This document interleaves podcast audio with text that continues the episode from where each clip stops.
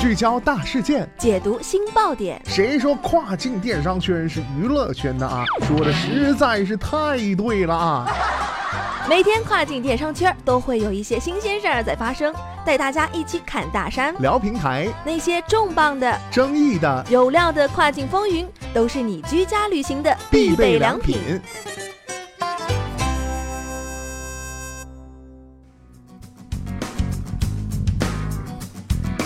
Hello，大家好，欢迎大家在工作日每天中午的十二点继续锁定到雨果调频，这里是正在为您播出的跨境风云，我是大熊。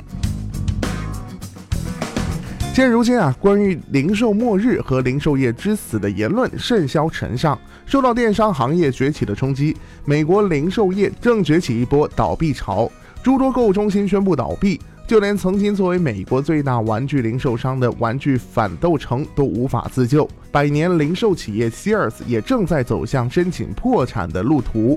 零售业的前景啊，似乎看起来非常的惨淡无光。然而，表象往往是具有欺骗性的。尽管许多实体商店如今都在苦苦的挣扎，但是零售电商却正在蓬勃发展。那么，今天的跨境风云，马上带大家一起来了解一下。说起这个在线零售啊，其实对零售商而言并非是易事。截至二零一八年呢，仅亚马逊的销售额就能占美国零售电商销售额近百分之五十的份额，沃尔玛和其他知名企业也占据了百分之二十的份额。电商市场的拓荒时代早已一去不复返，零售巨头们已经规划好了自己的地盘，而独立零售商想要保持相关性和竞争力，就需要付出更多的汗水。不断变化的消费者的期望。虽然人们往往会将实体店的大规模裁员和倒闭归咎于电商行业的兴起，但问题啊并非如此简单。许多商店倒闭其实是买家态度和期望发生了根本性的转变和征兆。这种转变可能是由电商行业引发和激化的，但传统零售业未能及时适应和进化，造成了走向消亡的局面。在线买家无法摆脱消费者期望变化所带来的影响。如果独立电商买家无法跟上这一步伐，我们可能会看到另一场零售末日席卷整个在线零售。那么，电商卖家需要从这场零售末日中学到什么呢？首先，你需要一个清晰的价值定位。零售末日的一些早期受害者之所以落后，是因为他们没有给消费者一个他们选择的充分理由。他们不是成本最低的供应商，也没有提供任何特别或独特的东西，更没有努力培养一种让自己品牌与众不同的体验。而如果你拥有一个明确的价值定位，这将会准确地告诉顾客为什么他们应该偏爱你的商店，而非你的竞争对手。再来就是礼遇顾客的力量。